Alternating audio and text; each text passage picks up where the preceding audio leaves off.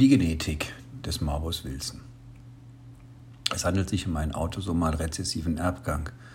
Wenn also nur beide Kopien eines Gens den Effekt tragen, wird die Erkrankung manifest. Mutationsträger mit nur einem Genkopie sind phänotypisch gesund. Die Ursache der Erkrankung ist eine Mutation im Gen ATP7b, dem Wilson-Gen, das sich auf Chromosom 13 Genort 13q14.3 befindet. Dieses kodiert das Wilson-Protein, eine kupferbindende, Kationen transportierende ATPase.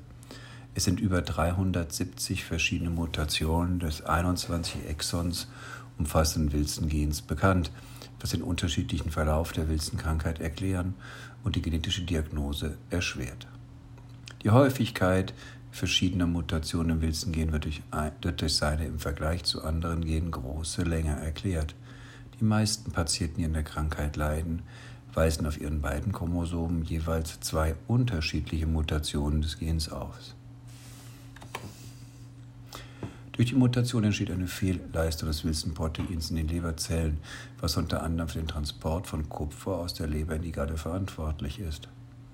Beim Morbus Wilson wird das Kupfer nicht, wie bei einem gesunden Menschen üblich, mit der Galle und somit über den Stuhl ausgeschieden, sondern im Organismus eingelagert und entfaltet in verschiedenen Organen seine toxische Wirkung. Der genaue Mechanismus, durch den der hohe Kupferspiegel die Zellen schädigt, ist noch nicht abschließend geklärt.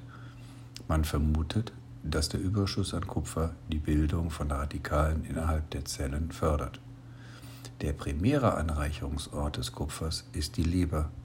Ein weiteres häufig betroffenes Organ ist das Auge.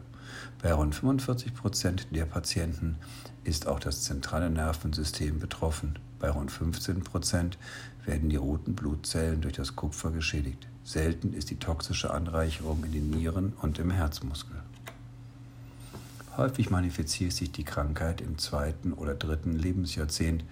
Der Zeitpunkt ist allerdings sehr variabel. Es sind auch Fälle beschrieben, bei denen sich erste Symptome bereits in der Kindheit ab dem sechsten Lebensjahr gezeigt haben. Erstmanifestationen jenseits des 32. Lebensjahres sind selten, doch sind auch Patienten beschrieben, bei denen erst im hohen Alter Erscheinungen der Krankheit fassbar wurden. In einem Fallbericht wurde auf einen zweijährigen Patienten verwiesen, bei dem die Erkrankung aufgrund abnormaler Laborwerte bereits im frühesten Kindesalter diagnostiziert werden konnte.